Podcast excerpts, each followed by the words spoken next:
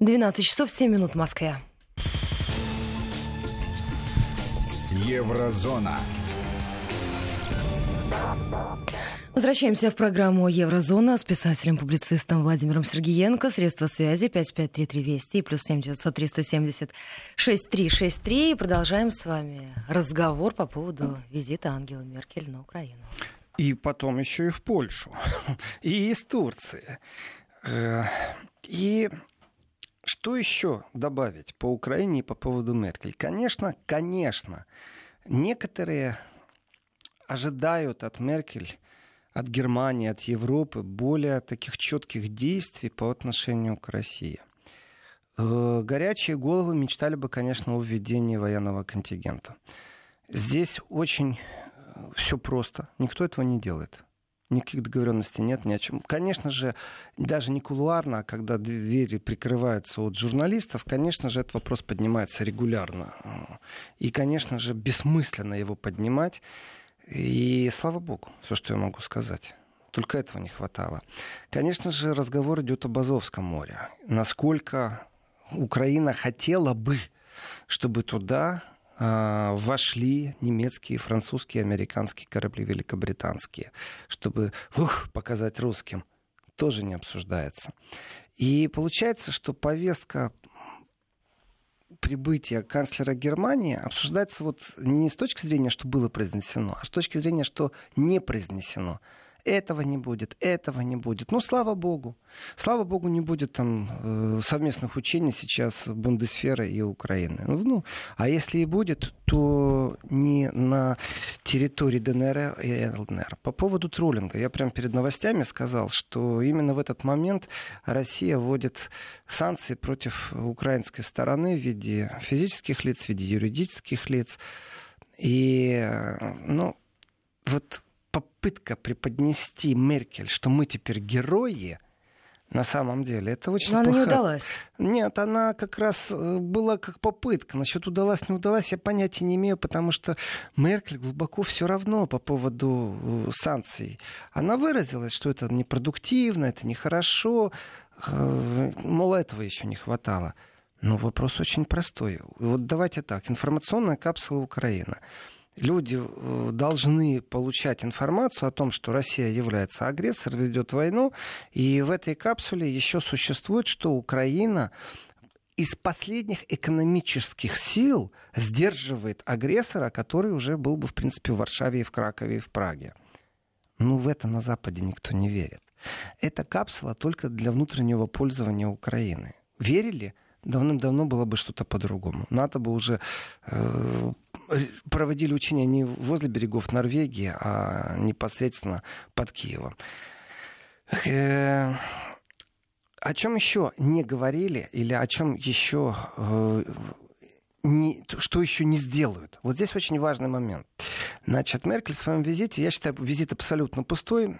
А, декларативно, как всегда, повторили все, что могли повторить. Важный момент вот в чем заключается. Дело в том, что Украина сама по себе, она тревожно смотрит. И она очень рада, что приехала Меркель и не объявила санкции против там, борьбы с коррупцией, санкции еще что-то. Слава богу, все осталось на своих местах. Вот это очень важный момент. И про него забывают сказать. Но в связи с тем, что Меркель очень сильно ослабила сейчас свои позиции в Германии, а, и гонка-то на пост э, главы партии уже началась. В этом отношении, конечно же, будут разыгрываться все возможные карты, которые Меркель может предоставить. И если она и которые могут, могут быть предоставлены против нее, в первую очередь. А это уже роли не играет. А зачем против нее, Ольга? А вот зачем против нее? Она и так уходит. Она и так уходит. Зачем ее мочить? Другое дело, что есть наследие Меркель. Это ее политика, как она была. Ну вот одна из политик — это закрыть глаза на то, что творится на Украине. И говорить о том, что вот Минск только Россия отвечает. Она же могла сказать, Украина, давайте серьезно, по-взрослому начнем процесс по Минским соглашениям. Но она же этого не сделала. И в этом отношении те, кто борется за место Меркель в партии, они же борются сразу же за место канцлера. Это нужно понимать. Глава партии — это глава, а, который будет кандидатом и вполне возможно пройдет. Давайте так, по опросу все-таки партии еще, еще все-таки э, на первом месте. Значит, она по Конституции Германии может выставлять кандидату, кандидатуру канцлера. В этом отношении есть определенные тенденции. Ну, из э, тех, кто пробует выстроить свою сейчас э, предвыборную политику на уходе Меркель, там есть так. Ярко выраженный американец, ярко выраженная мини-Меркель, как ее стали называть, это АКК, ну, Аннегрет Камфкарнбауэр, которую очень тяжело произносить. Такая Меркель вторая практически? Ну, она, она и есть Меркель. Это действительно наследие Меркель в философском контексте. И кроме проамериканского, есть еще агрессивный молодой, который очень странно, очень дерзкий. Э, непонятно почему и как, но и он встречался, ну, вот министр здравоохранения, который, например, встречается с главой Госдепа. Вот как такое может быть? Вот когда такое было? Да никогда такого не было. На перегонки бегают, кто, кто лучше будет канцлером. И в этом отношении вообще Э, внешняя политика будущего канцлера, она сейчас уже начинает разыгрываться. Вот сейчас в предвыборной кампании у Христианского демократического союза. И, конечно же, если Меркель о чем-то не говорит, это не значит, что следующий будет не говорить. Так вот, один из кандидатов, он будет говорить, что ну, вот, э, наследие Меркель, мини-Меркель, она будет все то же самое. Здесь помолчим по Украине, а здесь будем продолжать говорить э, по поводу России и санкций. Хорошо, но есть еще два других кандидата, и они с большим удовольствием могут потоптаться по ошибкам Меркель, которые она допустила. Э, по поводу пустоты путешествие Меркель по Украине, вот э, в данном случае я хочу так сказать, ни одна Украина не смогла предоставить Меркель хороший трамплин, чтобы она ну, как-то расцвела в своем э, последнем канцлерском вздохе. Нет. Э, Меркель в Польше точно так же. А там консультации, германско-польские консультации, они не первый раз проходят, они вообще это регулярные. И в этом отношении, вроде бы 14 раз они проходят, и в этом отношении полная пустота тоже. Вот 15-е, 15 по счету немецко-польские А с чем вы это связываете? И с чем это связывают непосредственно в Германии? Разные, разные мысли есть. Давайте так. Есть средства массовой информации, которые очень сильно э, подпевают Меркель дифирамбы. Ну, мол, смотрите, какой она поступок сделала, она уходит точно так же другие средства массовой информации говорят о том, что э, слава богу, ну наконец-то уходя, уходи. сломали, сломали, переломали, надо отвечать за свои ошибки. Третья какая-нибудь э, газета и будет говорить о том, что э, очень нейтрально о том, что ну уходят все рано или поздно. Вот в данном случае пришло время уйти и канцлеру Германии Меркель. Но э, по поводу как отзываются немецкие СМИ, например, прозвучала фраза «бессмысленный ритуал». Мне очень понравилась эта фраза, э, что 15-е по счету немецко-польские правительственные консультации — это э, бессмысленный ритуал. И сравнение, вот здесь очень все правильно как раз, сравнение э, старой супружеской пары которые уже ничего не хочет, все знает, совместно даже телевизор не надо смотреть. Я расскажу правдивую историю, которая произошла со мной в Венской опере. Так получилось, что э, билетов не было в Венскую оперу, два билета рядом не было. И э, вот те билеты, которые попались, это в ложе друг напротив друга. Ну, я решил проявить инициативу и спрашиваю у соседки по ложе, если ей не все равно, не была бы она добра поменяться с, вот, местами с противоположной ложей. На что она ответила, вы знаете, там сидит мой муж, я думаю, ну все, получилось. Если у нее там муж, то все сводится. Значит, я смогу как-то договориться. Видать, было два места для них и два места порознь вот э, для меня. И она говорит, Но ожидания идите, не оправдались. Идите с мужем разговаривайте. Я иду по залу, обхожу вот вокруг в Венской опере, захожу. Я говорю, вы знаете, я от вашей жены с посланием. И, э, и Хер Крюгер, он отвечает мне, не буду я с ней рядом сидеть. Вот эти, то есть муж и жена, которые заранее купили билеты порознь. Вот это отношение Польши и Германии. Они вместе будут смотреть на оперу, они вместе будут смотреть на Украину, но ничего, они даже вот, вот старые, ничего им не нужно. И есть какой-то общий долг. Например, сходить в оперу, например, обсудить э, пенсию, как они ее потратят, забор подшатавшийся. То есть вот есть экономическое ведение семьи. Такая рутина рутина семейной жизни. Именно вот старых. Это, это, кстати, я беру из э, немецкой прессы сравнение. То, что демонстративно, когда придут внуки или соседи, мы будем вроде как вместе, даже дотронемся до ручки друг друга, поддержимся. Это все демонстративно на показ. На самом деле, но ничего общего нету. Вообще ничего. И есть тогда одно желание. Давайте хотя бы обойдем острые моменты. Поэтому с Меркель мы не будем говорить о том, что в принципе вся Польша хочет э, я сейчас говорю о правящей политической элите, непосредственно э, вести разговор о репарациях. Это для Польши, давайте так, правильно, неправильно, не обсуждаю. Но для Польши сейчас это важно. Они сейчас в этом варятся. Они считают, что они приняли не самостоятельное решение, что их заставили. Э, здесь все очень плохо и все очень запущено, потому что они будут считать потом, что они находились под оккупацией. Если Германия признает частичность а, правомощность по репарациям, вот частично скажет, ну да, действительно, вы находились а, в несамостоятельном плавании, то следующий иск будет, конечно же, к России как э, наследница Советского Союза они скажут, ну вот смотрите, Германия признала и даже нам каких-то денег дала. Э, вы нас оккупировали, вы не давали нам развиваться. Давайте тоже Поэтому пересмотрим. При этом здесь еще, конечно же, я думаю, будет обращение к Украине, потому что это Советский Союз отобрал территорию э, у Польши и присоединил ее к Украине в виде Западной Украины. Так что здесь все запутано. И здесь шаг будет больше не экономический, а именно философский. Но разговор о репарациях с Меркель Моровецкий избегал полностью. Ни одного слова. Понимаете? И тогда они могут о чем поговорить? О единодушии у климате потрясающий канцлер Германии, там, президент Польши, премьер-министр, будут говорить о климате на всей планете. Меркель, алло, с Трампом говори на эту тему. Зачем с Польшей? Польша не загрязняет, конечно, Польша использует уголь э, в большом количестве, но если сравнить это с Китаем и с США, то это смешно я понимаю, что ветер иногда дует э, с востока, и из Польши, наверное, какой-то особый воздух в Германию приходит. Поэтому нужно говорить о климате э, с Польшей. Ну вот действительно, он какой-то бессмысленный ритуал, эти немецко-польские консультации.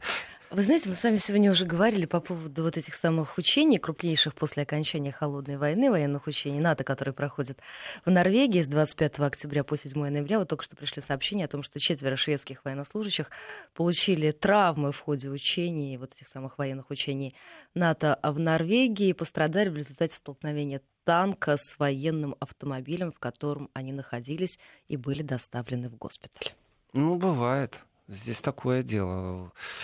Хорошо, что это э, случайно ракета какая-то не полетела в направлении границы Российской Федерации. Вот это важно что самолеты случайно не пересекли границу и не вошли в пространство Российской Федерации. А то, что у них там что-то ломается, да, и пусть ломается, они отремонтируют. При этом я так скажу, если Германия послала 20%, как сообщает депутат партии левых, ну, в своей статье 20%, э, то есть одну пятую всей армии Германия послала, то я бы сказал, это не одна пятая, это половина всей действующей армии Германии.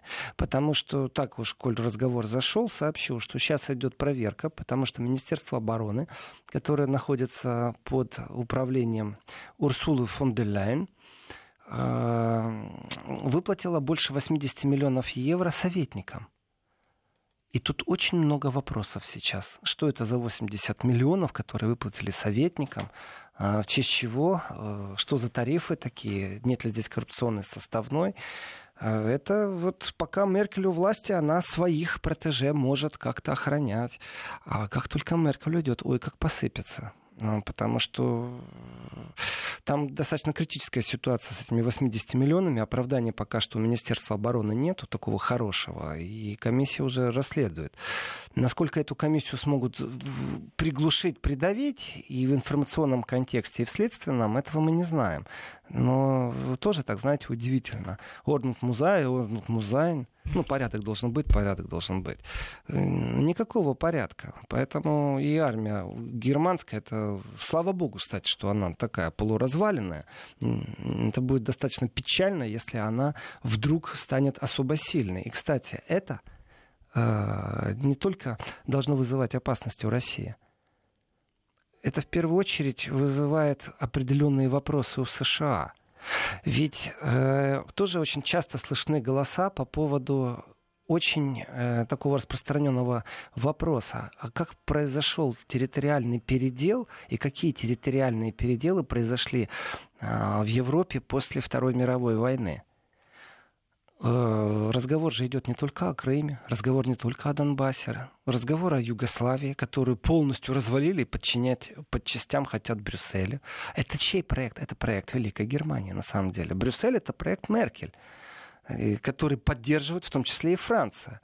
Развалить государство красиво, изящно. Да нет, поконченному взяли, развалили, разбомбили государство, э, после чего э, закрыли глаза на определенный геноцид, который там происходил. Одни войска разоружали, другие впускали, выпускали, делали вид, что они не знают, что там происходит. Когда за церковь отводили, людей расстреливали.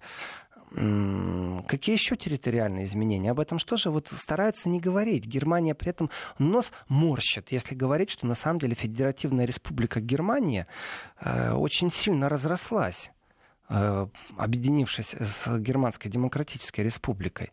Как бы кто ни выставлял, это было два суверенных государства которые объединились. То есть Германия на самом деле в территориальном споре после Второй мировой войны, она в выигрыше больше всех.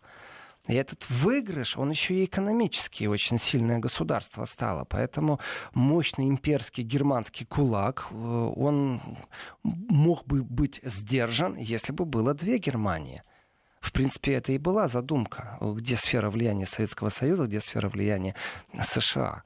Ну, наверное, чуть-чуть Великобритания больше нет этой сферы влияния. Германия не имеет, с одной стороны, противовеса в виде э, Советского Союза, с другой стороны, у нас же все так демократично, мы все такие друзья, поэтому только в торговых рамках можем воевать друг с другом. И в этом отношении Германская империя, германский проект в виде Брюсселя, это в первую очередь германский бизнес. И в этом отношении, конечно, пресс-конференция, вот честно скажу, я ее начал смотреть. Ну, такое ощущение, что какую-то даже не кость вот бросают собаки, но даже жевательную резинку дают. Ну, было ощущение, что это Релакс уже, радио, уже знаете, видели неоднократно, нет? Насчет видел не знаю. Я не все эти 15 пресс-конференций отслеживал. Но ощущение такое, так бла, бла, бла, сейчас заснем. Ничего интересного. И разговор о репарациях, которые избегали, это разговор неприятный. Но ведь и судебная реформа в Польше тоже разговор неприятный. Германия не умеет разговаривать непоучительным тоном э, есть несколько стадий разговора. Вначале мы сокрушаемся о том, что происходит у соседа, потом начинаем поучать, как он должен себя вести. Это манера вот, немецкой политики, в том числе очень хорошо э, демонстрирующая э, вот весь период правления Меркель.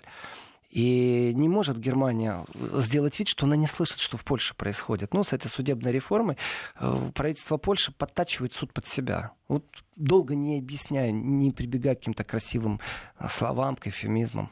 И если суд под правительством полностью, то это не соответствует стандартам Европы. Вот в чем конфликт между Польшей и Евросоюзом. Да, Ольга, вижу. Вы знаете, я смотрю, хотите. тут у нас любопытные приходят сообщения в европейской тематике. Около 70% избирателей в Новой Каледонии приняли участие в референдуме о независимости от Франции. Об этом нам сообщает в эти секунды Фигаро. А, данные такие были собраны за часть закрытия избирательных участков. Теперь ждут выступлений и комментариев по этой ситуации Эммануэля Макрона и премьера, которые планируют уже в понедельник посетить Новую Каледонию. А, дело в том, что хорошая вставка, но я договор... Один раз вы меня дернули на Брексит такой вставкой, а сейчас вы меня дергаете в Тихий океан, э, в Новую Каледонию. Там достаточно усиленно была проведена пропаганда, расшатаны страхи местного населения. Вот он, Китай доминирующий, давайте останемся в рядах Франции. Я не знаю, как бы я проголосовал, был бы я новокаледонцем я, может быть, тоже сказал, что я хочу остаться э, в... и буду гражданином Франции. Это такое дело. Не является вообще интересным вопросом с точки зрения европолитики. Вообще никак не интересно. Ну да, заметка, ну да, голосуют, ну да, кто-то выйдет или войдет э, в, империю французскую в постколониальное время. В этом отношении там интересов у Франции больше, кстати, чем у новокаледонцев если это территория Франции, если это юридически подчинено Франции. Потому что и космические ракеты, знаете, можно и ядерные бомбы испытывать. Э, французы же себя ничего не хотят испытывать. Ну, мало ли, потом какие-нибудь найдут редкоземельные вещества. Так что колониальность, она присутствует в умах французов. А можно тогда на территорию Германии зайду? Вот я тоже смотрю, из Берлина приходят сообщения о том, что почти 60% просителей убежища, которые прибыли на территорию Германии в 2018 году, сделали это без документов. И есть сведения о том, что многие сознательно избавлялись от своих удостоверений, чтобы повысить шансы в процессе рассмотрения запросов на предоставление этого самого убежища. Э, я прокомментирую эту вашу реплику, Ольга, ну, после того, как закончу критиковать Меркель с ее визитом в Польшу, а также правительственными консультациями. По поводу хорошего экономического сотрудничества, совместного будущего в Европейском Союзе, знаете, вот эта жевательная резинка, она надоедает. Она действительно как релакс-радио работает. Э, о том, что важно встречаться друг с другом, говорить тоже очень важно. Но на самом деле поляки и немцы в политическом контексте, они друг другу на нюх не переваривают сегодня. У них не просто конфликт зарытый, а им э, договориться нечем. И Польша очень независимо стала экономически. Она не сможет попасть под рычаги каких-то э, вот немецких фирм, чтобы как-то можно было контролировать или указывать Польше. Независимость Польши, суверенитет Польши еще очень связан с ее католицизмом, который очень критикуется в Европе. Это Меркель чужда, она большая любитель э, однополых браков, и ее политика в этом отношении привела к тому, что это узаконено было. И, как я много раз говорил, еще раз скажу, что вот она не пришла на голосование, но вся ее партия проголосовала. То есть христиане голосуют за однополые браки. Ну какие же вы христиане тогда? Вот здесь Польша абсолютно не стесняется. Я практически сейчас процитировал одного из авторов радио э, польского. Есть такое у них радио Мария. Они на такие жесть тексты выдают. Послушаешь и думаешь, ух ты, неужели это европейское государство? Там призывы, ну, не знаю. Э, ну, с инквизицией не сравню, не сравню но достаточно очень консервативно, очень позиционируют они себя на базе традиционных ценностей, и в этом отношении противовес очень сильный. Так что отношения Варшавы и Берлина, они натянуты, и эти консультации их не сблизили ни на один миллиметр, и не сблизят в ближайшее время. И здесь нужно будет рассматривать, кто в гонке, опять же, на кресло главы партии в начале, как они будут относиться к Польше. Кто лучше, кто хуже, что они предъявят, и будет ли они так такая же манера высокомерия, заносчивости по отношению к полякам. Э, все важно. Но пустота вот этих вот передвижений Меркель, вот в Турции действительно она работала. То, что было на территории Украины, на Украине, то, что было встречи у нее на Украине, то, что было в Польше, ну какая-то определенная, даже я бы сказал, политическая растерянность. Может, у нее повестки совсем нету, может, она из Германии убегает и дома не сидится, ей нужно что-то предложить, ну, бросить что-то в, отел, в котел СМИ, чтобы ее как-то прокипятили, проварили. Вот с этой точки продолжим буквально через несколько минут. 12.35 московское время. Возвращаемся в программу Еврозону. У микрофона Ольга Подолян. На ваши, мои вопросы отвечает писатель-публицист Владимир Сергиенко. 553320 плюс 7 900 376 363. Если вы хотите присоединиться и задать ваши вопросы. И 553320, если пишете нам на смс-портал. Остановились мы с вами на том, что думали, что, может быть, хотя бы это станет определенным инфоповодом с фамилией Меркель. Это что? Ну, мы сами закончили, я помните, на том, что а, мы думали, что хотя бы в Польше что-то прозвучит, что станет определенным инфоповодом на территории а, да, Германии да, с да, фамилией да, Меркель. Вер, вернули вы меня, да, что сам факт ее поездок вернет, чтобы поговорить о чем-то. Вот такое ощущение. Ну, как-то пустота какая-то политическая была. И э, Меркель, ну, давайте так, вот претензию как человеку поставить можно сказать, что почему ты не, ну, не прикладываешь усилия, чтобы мир на Украине был, почему так это все вяло текущее, вот позу определенную взяла нейтральности, там, невмешательства. Э, потому что это человеческая претензия. С точки зрения как политик, а я понимаю – А я понимаю, почему Германия не вмешивается в ситуацию, почему с Польшей ледниковый период у Германии. Я понимаю, почему э, Германии просто так удобно. Ну, так удобно. Понимаете, легенда насчет Мейбеха, который под номером два приехал на Украину, легенда это или не легенда, я не знаю. Но факт коррупции был зашкаливающий. Это было всем известно. И э, не знаю почему, наследие коррупции, оно же такое дело. Оно может перерасти куда-то в другое место и перейти. И вот полностью нежелание, это не только меркелевское нежелание, это вся Европа не хочет видеть определенных таких очевидных вещей. И когда кто-то начинает разговаривать на эту тему, вот разговор как-то так начинает сморщиваться и уходить в никуда, как будто воду в песок разлили. Здесь я не строю никаких иллюзий. Кто бы ни пришел после Меркель э, в партии во главу, ничего не изменится ничего не изменится, потому что, в принципе, это модель бизнеса, это не модель политики. Политика подразумевает какую-то э, определенную продажность, политика подразумевает отставление интересов, но политика подразумевает в себе еще э, какое-то, знаете, такое верховное чувство ответственности за более слабых. По крайней мере, так себя декларирует западная политика. Давайте денег подбросим Африке, чтобы они там развивались, давайте э, гуманитарные акции проведем, но в вопрос то... с мигрантами давайте каким-то образом. К мигрантам, Ольга, обещал, вернусь. Вернусь, я помню вопрос, который вы задали, вернусь.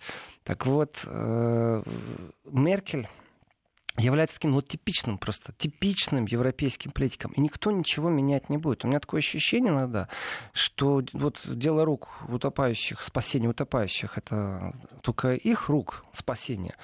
Вот так вот украинская политика должна себя спасать вот так э, санкции против России, ну вот Германия, если будет неинтересно, она частично найдет способ, как их обойти. До сегодняшнего дня немецкий капитал присутствовал в России, присутствует и будет присутствовать. Ничего страшного. А, и уходящий поезд в виде политической фигуры Меркель, не человека, а именно политической фигуры, он мог бы изменить мир к лучшему вот уже все, уже не цепляешься за кресло канцлера, уже не занимаешься функционерством в партии. Вот ты не функционер. Э, сделай что-нибудь, оставь после себя хорошее такое наследие, вот исправь что-то, сделай шаг к миру. Нет, все, что накидано в эту огромную бочку проблем, которую при Меркель было создано, э, она пришла в хорошее время экономическое для Германии к власти. И в этом хорошем времени она умудрилась сделать так, что те проблемы, которых не было, вдруг они появились. Появились в большом количестве. А после меня что угодно, лишь бы э, вот при мне было нормально. Вот пусть потоп будет после меня. Э, и подпевалы, понятно, подпевают, хвалят оды, поют дифирамбы Меркель. Критики, они просто уничтожают ее. И наследие, которое остается, такое ощущение, что там через, буквально через какой-то короткий период времени будем читать за голову хвататься. Господи, что же она еще умудрилась наломать? Где она еще еще умудрилась что-то навредить. Как неэффективно она использовала свое канцлерское кресло. При этом умудрилась несколько раз быть самой влиятельной женщиной на планете, по версии того же Таймса. Э, и вот здесь, конечно, как всегда в таких случаях, ну, нужно обращать внимание на команду пиара. Вот кто у Меркель пиаром занимался, вот это профессионалы. Э, теперь со спокойной душой. По Польше как бы говорить даже нечего. Вот две европейские державы, Евросоюза, встретились, пообщались ни о чем. Задекларировали очередной раз, что любят друг друга и будут жить э, вместе и в будущем сотрудничать. Ну, не хватало, чтобы они еще что-то другое заявили. Вопрос, а зачем деньги тратили на эти консультации? Есть другие консультации, например, э, французско-германские – там, в принципе, закладывается камень э, брюссельской вертикали. Вот французско-германские консультации это создание э, экономических проектов таких мощнейших, когда самолет вдруг, ты понимаешь, начинает производиться двумя государствами, такими как Франция и Германия, там политические какие-то основы закладываются развития, там синхронизируются а, те вектора, которые потом из Брюсселя будут декларироваться. Здесь действительно всегда интересно наблюдать. Вот это вот польско-германские, ну, не знаю даже зачем они тратили время. Я трачу время именно, чтобы объяснить, что они впустую провели э, свои посиделки. И теперь со спокойной душой, Ольга, перейду к вашему вопросу. Сколько Про мигрантов. Идет? А смотрите, здесь еще пришли новые сообщения по, уже со ссылкой на МВД Австрии. Они предупреждают об угрозе прорыва 20 тысяч вооруженных мигрантов э, в Европейский Союз, вооруженных холодным оружием, мигранты с Ближнего Востока и Африки, а прорываться будут через боснийско-хорватскую границу в самое ближайшее время. Это сообщение со ссылкой на Министерство внутренних дел Австрия. Вот смотрите, Ольга, Австрия сказала, что она не будет этот ООНовский пакт по беженцам подписывать, а Польша, между прочим, тоже очень скептически к этому процессу относится. И Меркель это было сказано, что ты там давай, это твоя политика с э, мигрантами так поступать, как ты поступаешь. А мы не очень согласны, и нам это все не нравится. А что касается нелегальных мигрантов, у меня вопрос. Вот когда люди дают такую статистику, там столько-то тысяч, 65 тысяч без документов, у меня вопрос. Э, а как можно нелегально посчитать, сколько людей по черному прибыло? Вот откуда вообще эта информация? Ну, то есть сколько выкинуло свои документы, въезжая на территорию Германии? А, сколько приехало по фальшивым документам? Это тоже такой вопрос. Сколько приехало по документам, которые э, не имеет никакого отношения к той личности, которая их демонстрировала. Значит, э, статистика может четко говорить о тех, кого приняли. Есть статистика, которая говорит, что вот через границу прошло примерно такое-то количество людей, и называется Балканский маршрут через Боснию, через Венгрию, и куда-то они все исчезли. Вы знаете количество детей, которые исчезло при пересечении Германии? Э, их вообще нигде нету. Их данных нигде нету. Вот здесь прям хоть бери, не знаю, верь в заговор какой-то. Э, самые худшие сценарии можно рассматривать. Они растворились. Нету никакой информации, куда эти дети делись. Они попали на территорию Евросоюза, и после этого информации нет. Когда первый раз прозвучало, что исчезло 3000 ребенка, один ребенок исчез, это много один исчез много, а у них три тысячи исчезло. Сейчас приходит подтверждение, что и три тысячи уже не соответствует действительности, что еще больше исчезло детей. Там э, уже пятизначные цифры озвучивают. Но правды никто не знает. Значит, примерно, приблизительно та легальная миграция, которая сейчас есть, тот приток, который он есть, и который вроде бы официально должен успокаивать обыкновенного обывателя.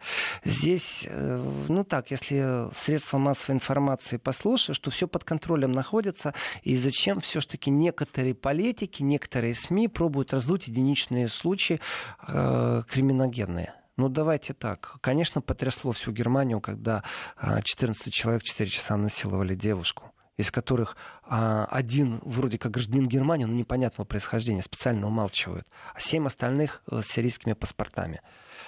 Потом выясняется, как правило, что сирийские паспорта, а это и афганцы, и иранцы, и пакистанцы, и африканцы, и кого там только нет. И вот что касается нелегальности пересечения, здесь цифры расходятся именно от первоисточников, там, где граница первый раз была пересечена. В Боснии э, прорвали границу, во Франции прорвали, в Италии прорвали границу. Есть примерные цифры, при этом э, никто не хочет их озвучивать. Это тоже правда. 100 тысяч в месяц, 100 тысяч в год, все под контролем. Это слова государства. И, мол, нелегально у нас тоже слова государства. Мы сейчас должны будем прерваться. Некоторые регионы перейдут у нас на местное вещание. Мы продолжим. Вести ФМ. Возвращаемся в программу 12.45, это московское время, 553320, плюс 7 370 63 63. Очень вы захватили, Владимир, наших слушателей по поводу информации о детях. Почему вообще никто об этом ничего не знает? Ну, я знаю, я говорю, теперь и вы знаете. Об этом время от времени поднимается вопрос, куда исчезли данные, куда исчезли дети, почему нигде они не всплывают, и вообще что произошло. Ну, скажем так, с интенсивностью Э, раз в полгода кто-то из политиков на разном уровне заявляет это в Европе. Этот вопрос очень больно должен бить Германию, должна быть спецкомиссия какая-то. Нету. Вот нету. Э, значит, по информации австрийских силовиков по поводу того, что в ближайшее время 20 тысяч вооруженных. Очень странная для меня информация.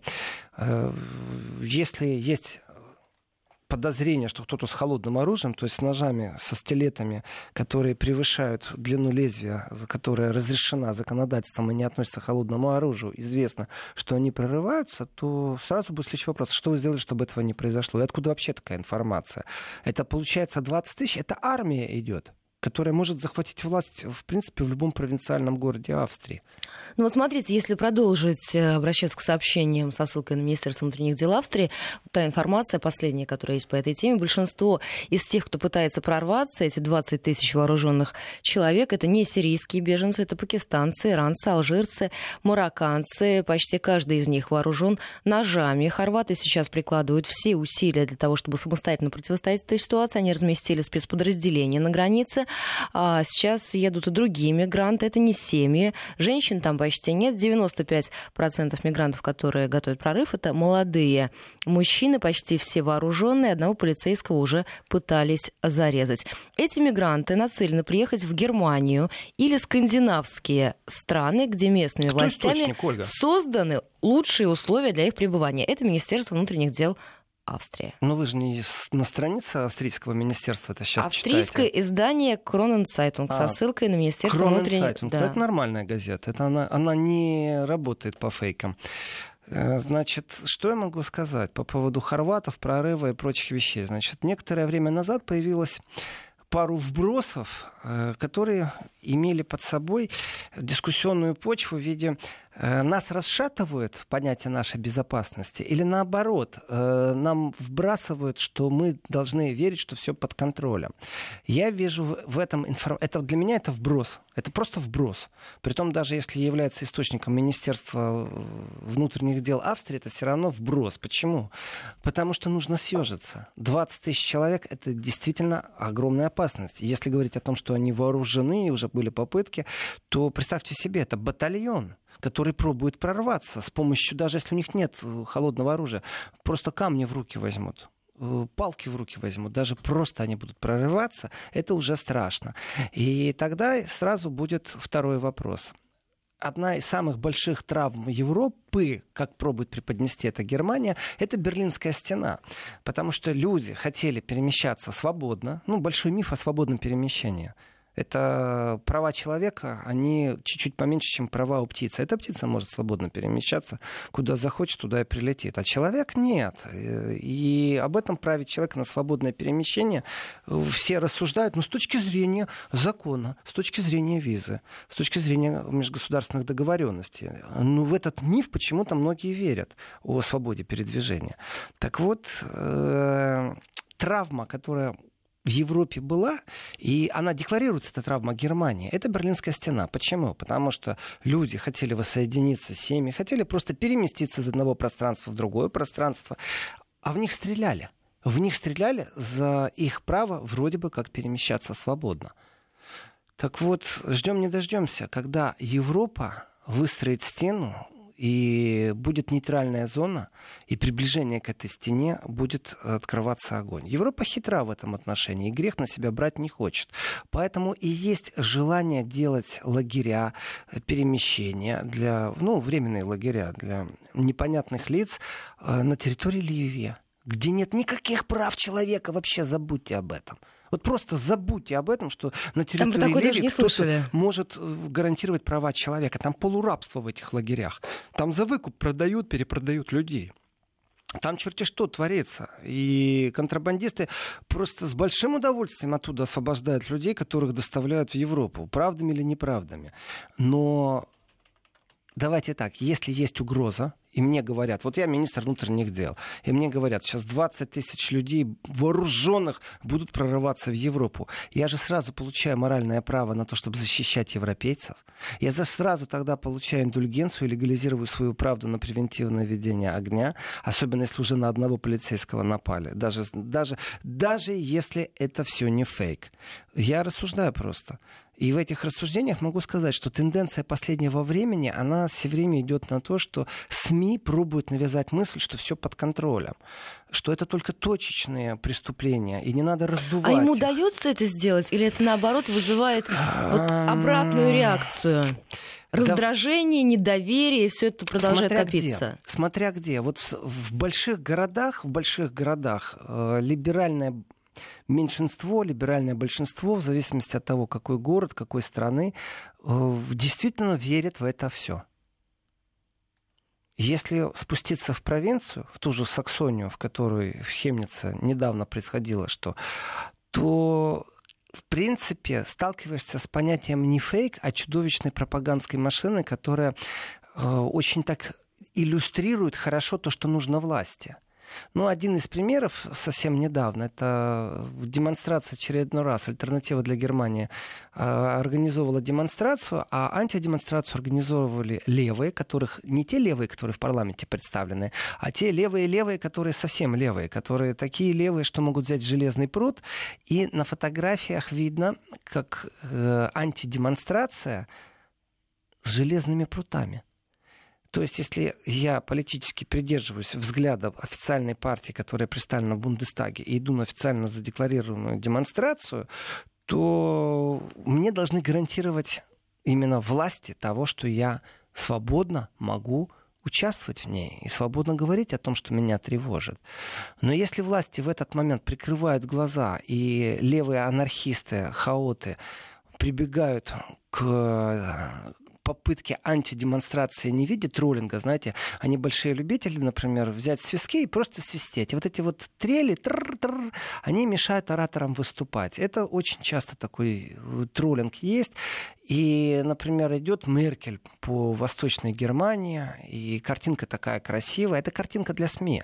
Если вы на месте находитесь, то вы слышите и видите, как ее троллят вот этими свистками очень громко, и кричат лживая пресса, лживая пресса. И этих всех людей э, как-то как мусор общества выбросить из медийного пространства, это нечестно. Об этом говорит альтернатива для Германии, поэтому она набрала столько бонусов, столько очков и вошла в парламент, потому что она говорит не только на табуизированные темы. Есть такие темы в обществе табу.